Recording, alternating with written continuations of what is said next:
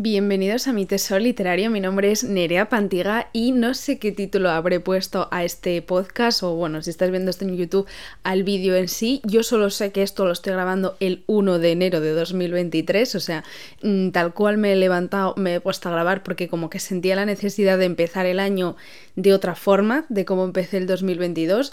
También ayuda a que yo no haya salido de fiesta y no tenga resaca a día de hoy, pero bueno, que estoy con la camiseta de trabajar de Stitch nueva no se va a ver en el vídeo, mm, del primar maravillosa y vengo a contaros algo que mm, para mí es importante y bueno, que tiene que ver sobre todo con una parte que yo no he expresado mucho aquí en el podcast y es mi, mi trabajo como escritora he, dado como pequeñas pinceladas, al fin y al cabo llevo dos años trabajando de ello y creo que he expresado poco por eh, mi forma de ser, o sea, en sí, ¿no? No soy una persona que hable mucho de su vida privada ni con mis propias familia o amigos, soy una persona bastante introvertida, no me gusta mucho compartir las cosas que me suceden y eso eh, al fin y al cabo ha supuesto bastantes problemas en mi vida y uno de ellos creo que ha sido como el detonante de todo. Voy a ir por partes porque creo que esto se merece una explicación la última vez que hablé de ello fue creo que en verano, eh, cuando yo decidí dejar de lado todos los libros. Es más, a día de hoy ningún libro está ya disponible eh, bajo el nombre de Nerea Pantigan, ni tanto Peludos, Tenger, Dagat, todos esos libros, El Poder de Calema, todos esos libros han desaparecido, no están disponibles en ningún lado y son los libros con los que yo empecé a escribir, que además, como digo, firmaba como Nerea Pantiga, que es mi nombre real.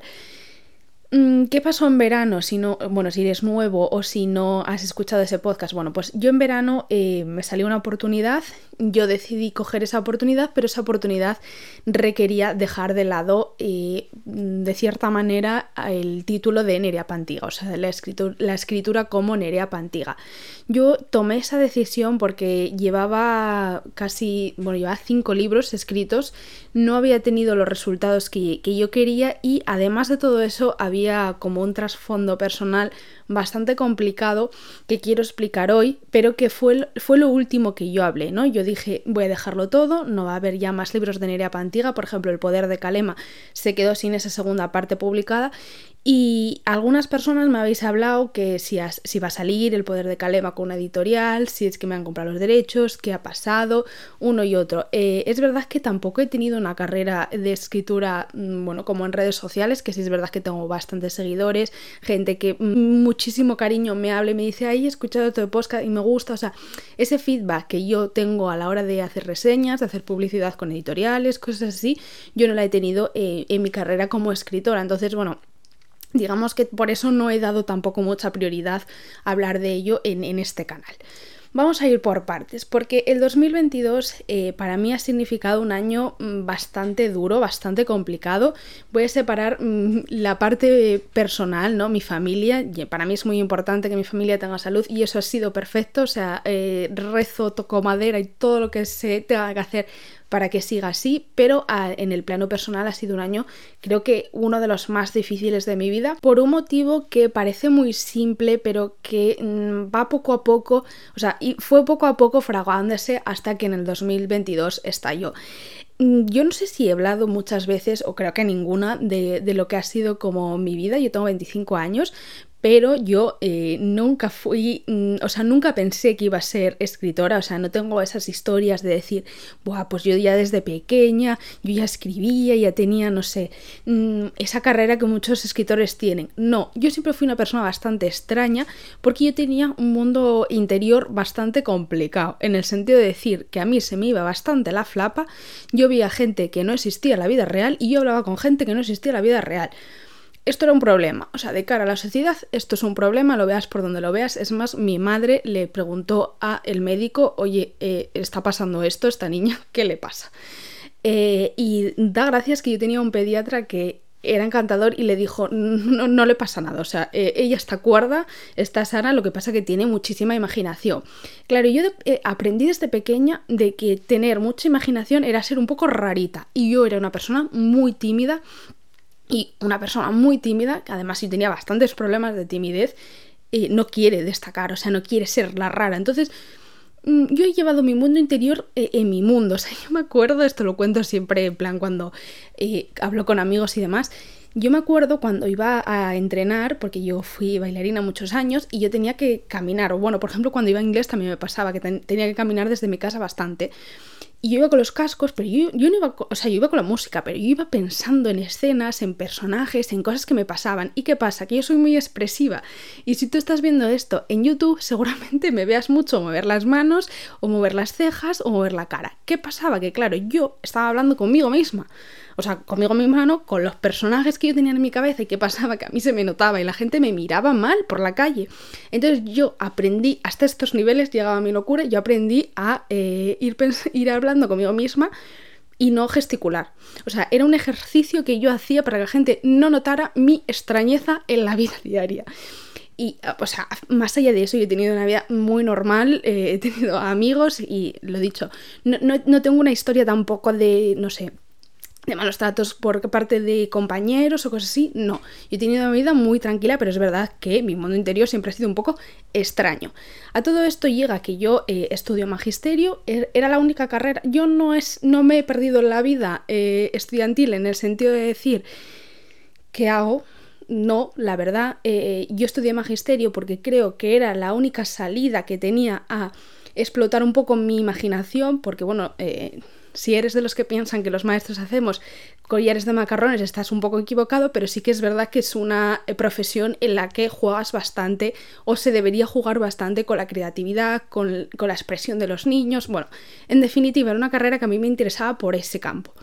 ¿Qué pasa? Eh, a mí no, o sea, cuando yo acabo la carrera, yo me especializo en un máster en competencias digitales y redes sociales y yo ahí me doy cuenta que yo, o sea, que, que mi mundo, o sea, mi forma de ser, lo que yo quería ser no estaba en un colegio, estaba pues lo que en lo que se podía hacer en redes sociales, los que la gente, la gente de mi edad, la gente joven, eh, estaba explotando. Por ejemplo, fueron esos años en los que Iván Llanos, es un streamer muy conocido, empezó a tener mucho, mucho tirón.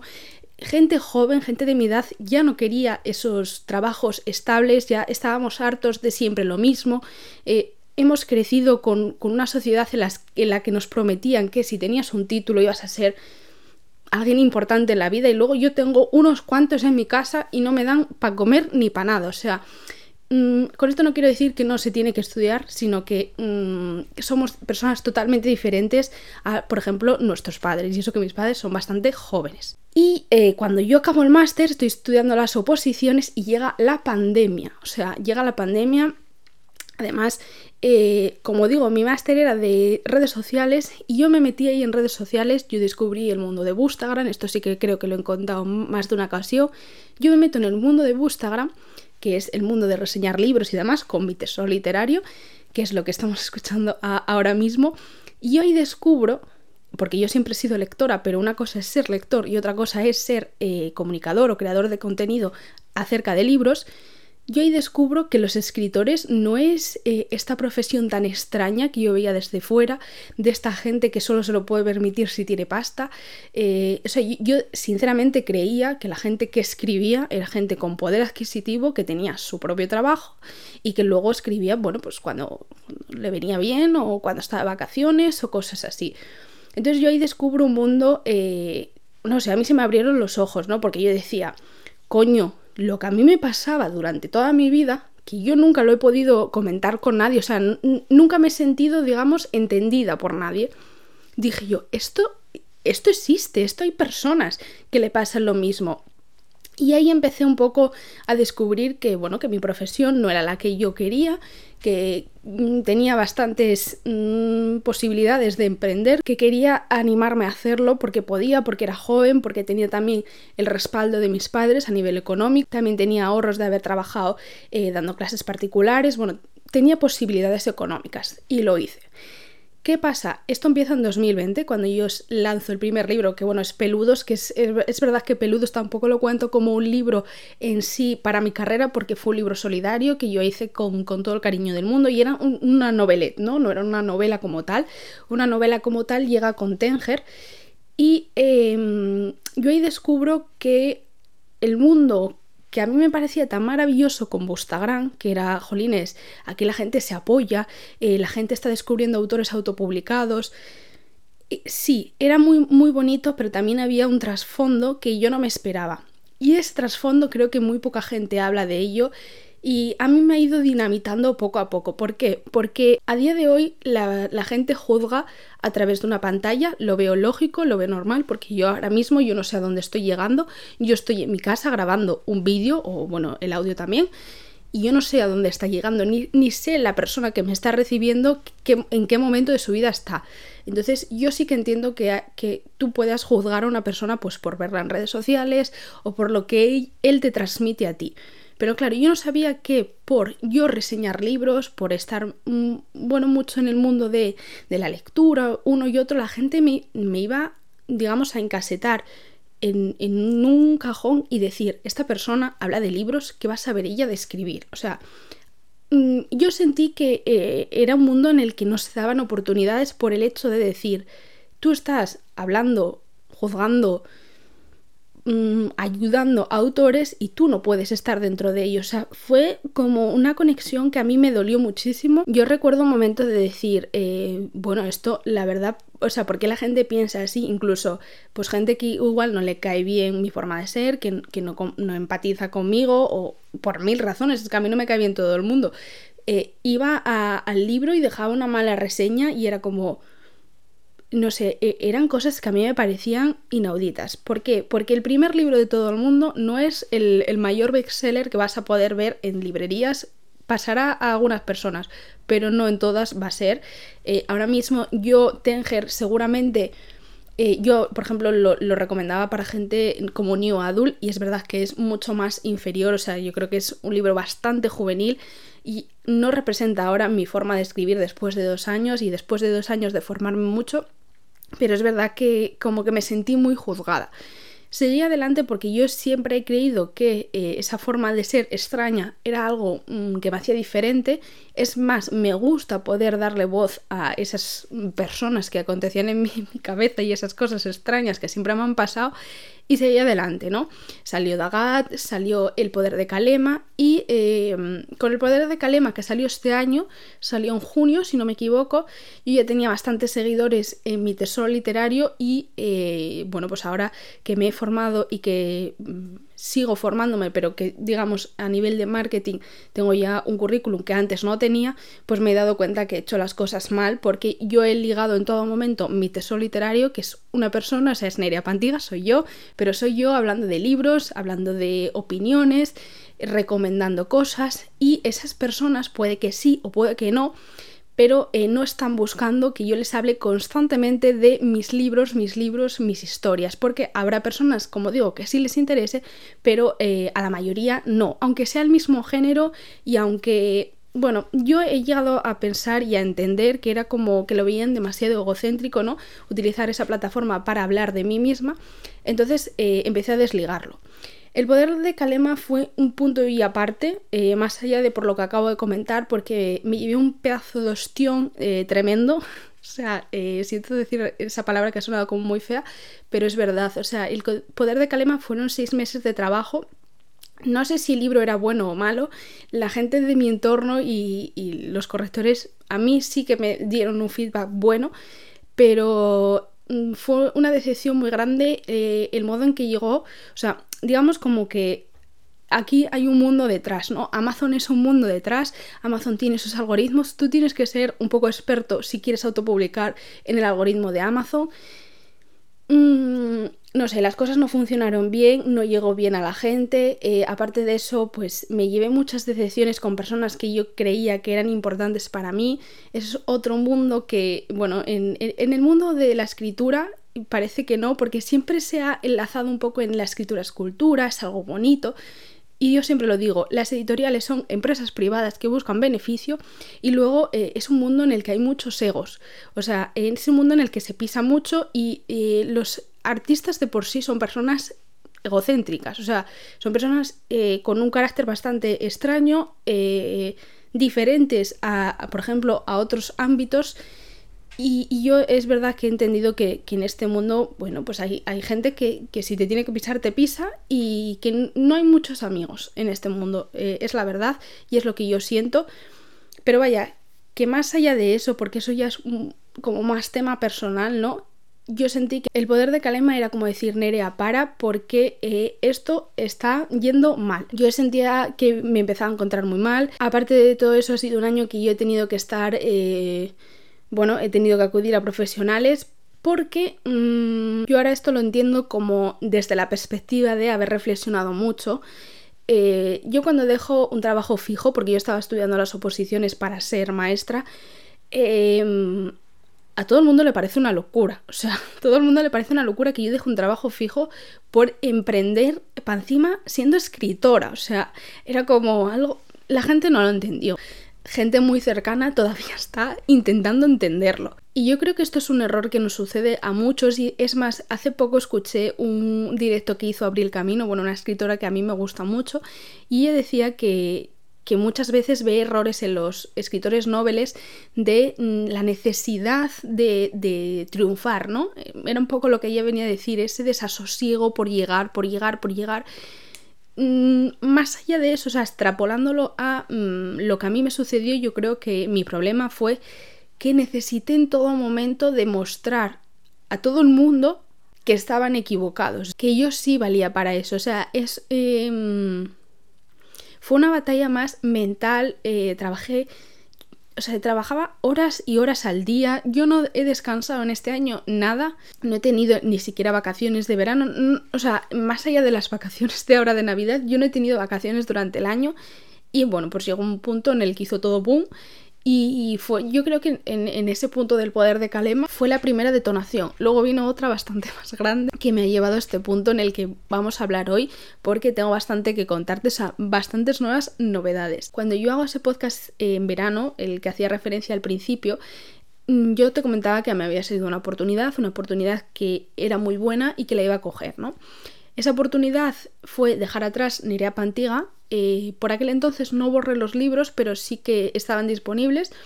Bueno, y esa oportunidad vino desde más o menos agosto hasta noviembre de este, de este año, o sea, del 2022, que diga.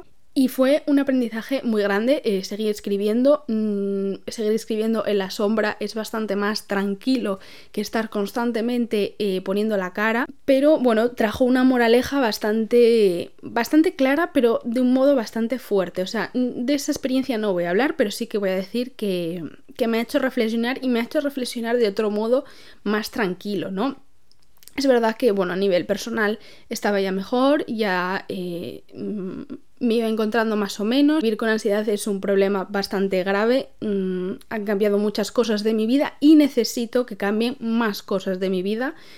Quiero y creo que puedo dedicarme a la escritura. También considero que es una profesión como otra cualquiera, como la mía de cuando estaba en la educación, que necesitas constantemente una formación yo he estado formándome mucho, siempre cambias, o sea, yo no iba a ser la misma maestra cuando acabé la carrera en 2019 que, mm, por ejemplo, si siguiera ahora en activo en el 2023. No iba a ser la misma profesora porque las experiencias de la vida, eh, el actuar, el trabajar día a día, pues esto es lo mismo. O sea, por ejemplo, yo hace poco os lo comentaba en una reseña, Ana Casanovas, cuando sacó Los Hermanos Martí, era la primera novela que escribía.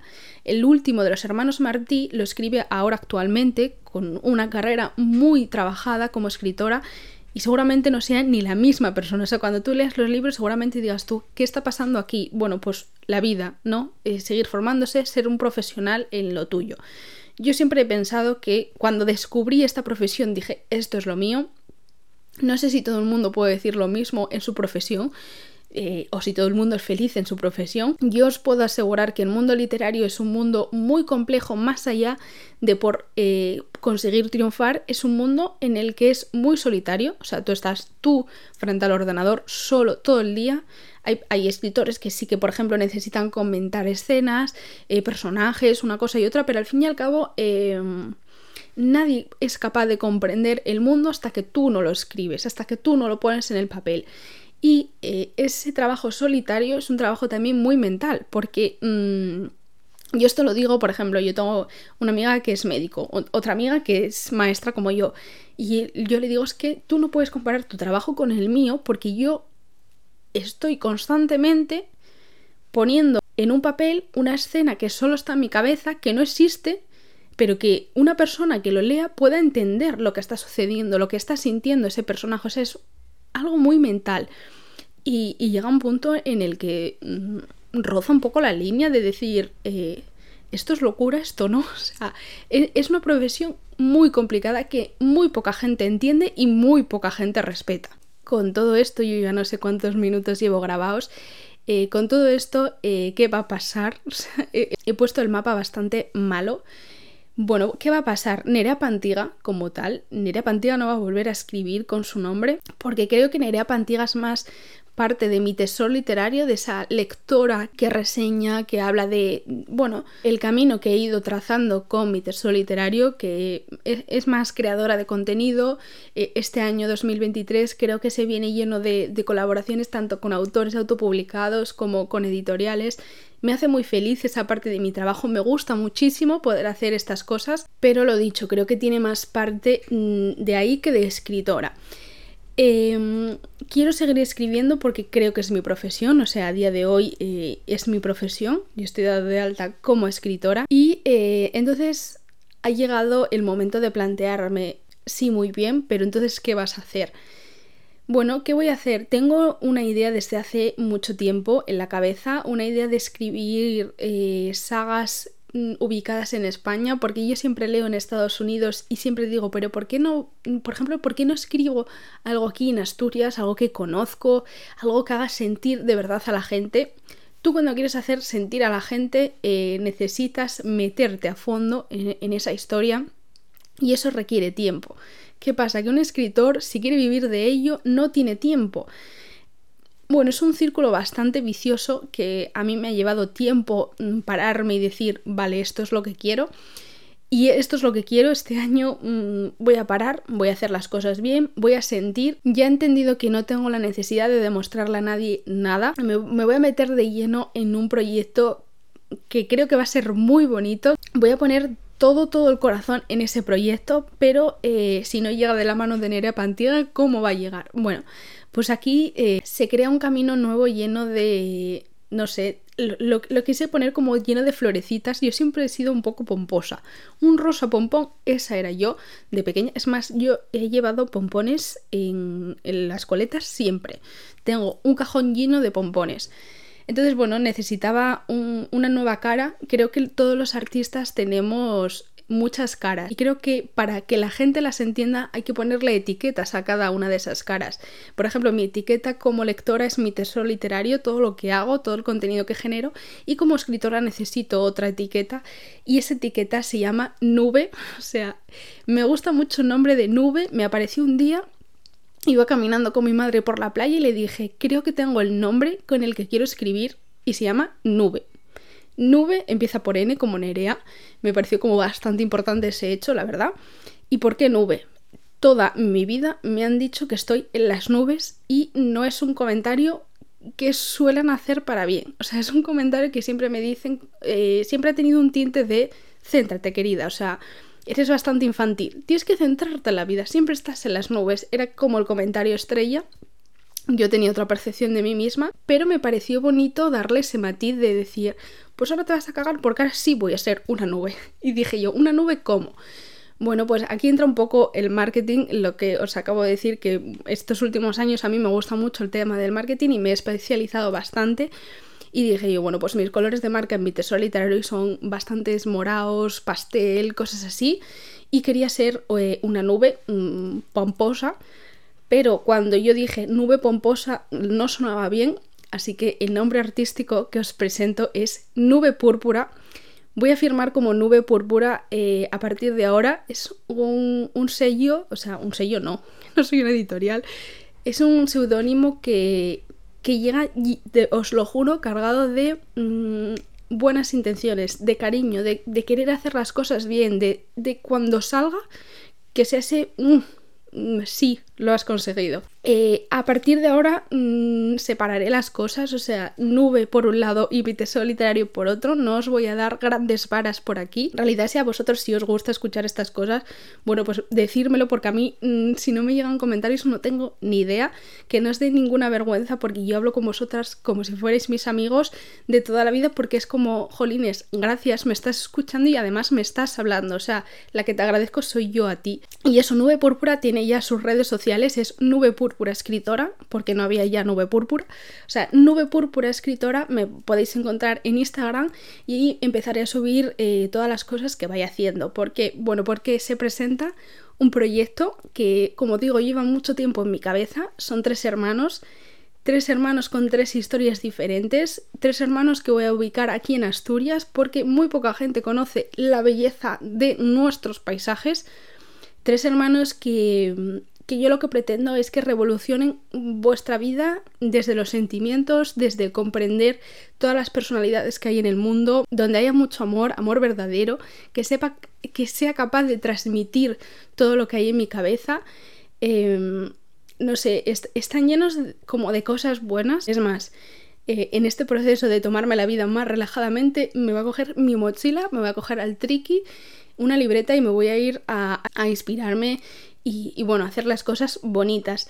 Como digo, os iré comentando todo eh, a través de Instagram porque bueno, creo que es un escaparate bastante bueno para ir enlazando cosas. No sé cuándo saldrá este proyecto. Hombre, este año sí. O sea, una cosa es que yo me haga un poco hippie de la vida y otra cosa es que pueda dejar de lado mm, esta faceta controladora que yo tengo con mi propia vida. O sea, no no sé cuándo saldrá, quiero hacer las cosas bien, quiero hacer las cosas pausadas, porque siento que los otros libros los sacaba con la necesidad, como digo, de demostrar, de generar eh, ingresos, porque hay que pagar muchas cosas cuando tú eres trabajador e independiente, claro. Y no, no era el camino o no era el camino para mí. Así que eh, después de toda esta chapa, espero que me entendáis. No sé cuándo saldrá el vídeo, espero que en enero pero bueno, no sé cuándo lo podré meter en el calendario del podcast. Me cuesta mucho hablar de, estas cosas, principalmente porque estoy hablando a una cámara y a un micrófono, o sea, no tengo el feedback de otras personas. De verdad que os agradecería un montón que lo que opinéis, me lo, bueno, si estás en el podcast, me lo puedes enviar por Instagram, que es arroba mi tesoro literario, o bueno, por el de nube, que es nube púrpura escritora. Eh, y, si estás viendo esto en YouTube, bueno, pues que lo dejes en comentarios porque, mm, no sé, hay, procesos y hay decisiones en la vida que mm, yo esta decisión la he consultado mucho con mi familia, pero eh, aparte de eso, como que sientes la necesidad de conocer qué opinan las otras personas, ¿no? También veía importante empezar grabando este vídeo, aunque no lo suba eh, el primero de, de enero, pero veía importante grabar este vídeo el 1 de enero como para decir, yo es un paréntesis. Yo siempre he considerado que el año empieza en septiembre. Pero es verdad que, bueno, cuando cambias de año, más allá de que te equivoques en escribir la fecha hasta febrero, esa era yo, mm, sí que siento que hay como un reset en la, sociedad, ¿no? Un, cambio, y yo sentía la necesidad de dejar plasmado ese cambio que quería hacer. Es más, hoy empiezo a escribir la primera escena que tengo en la cabeza de, de estos hermanos y no sé, lo siento como esa forma de, dejar aquí plasmado y decir de aquí en adelante.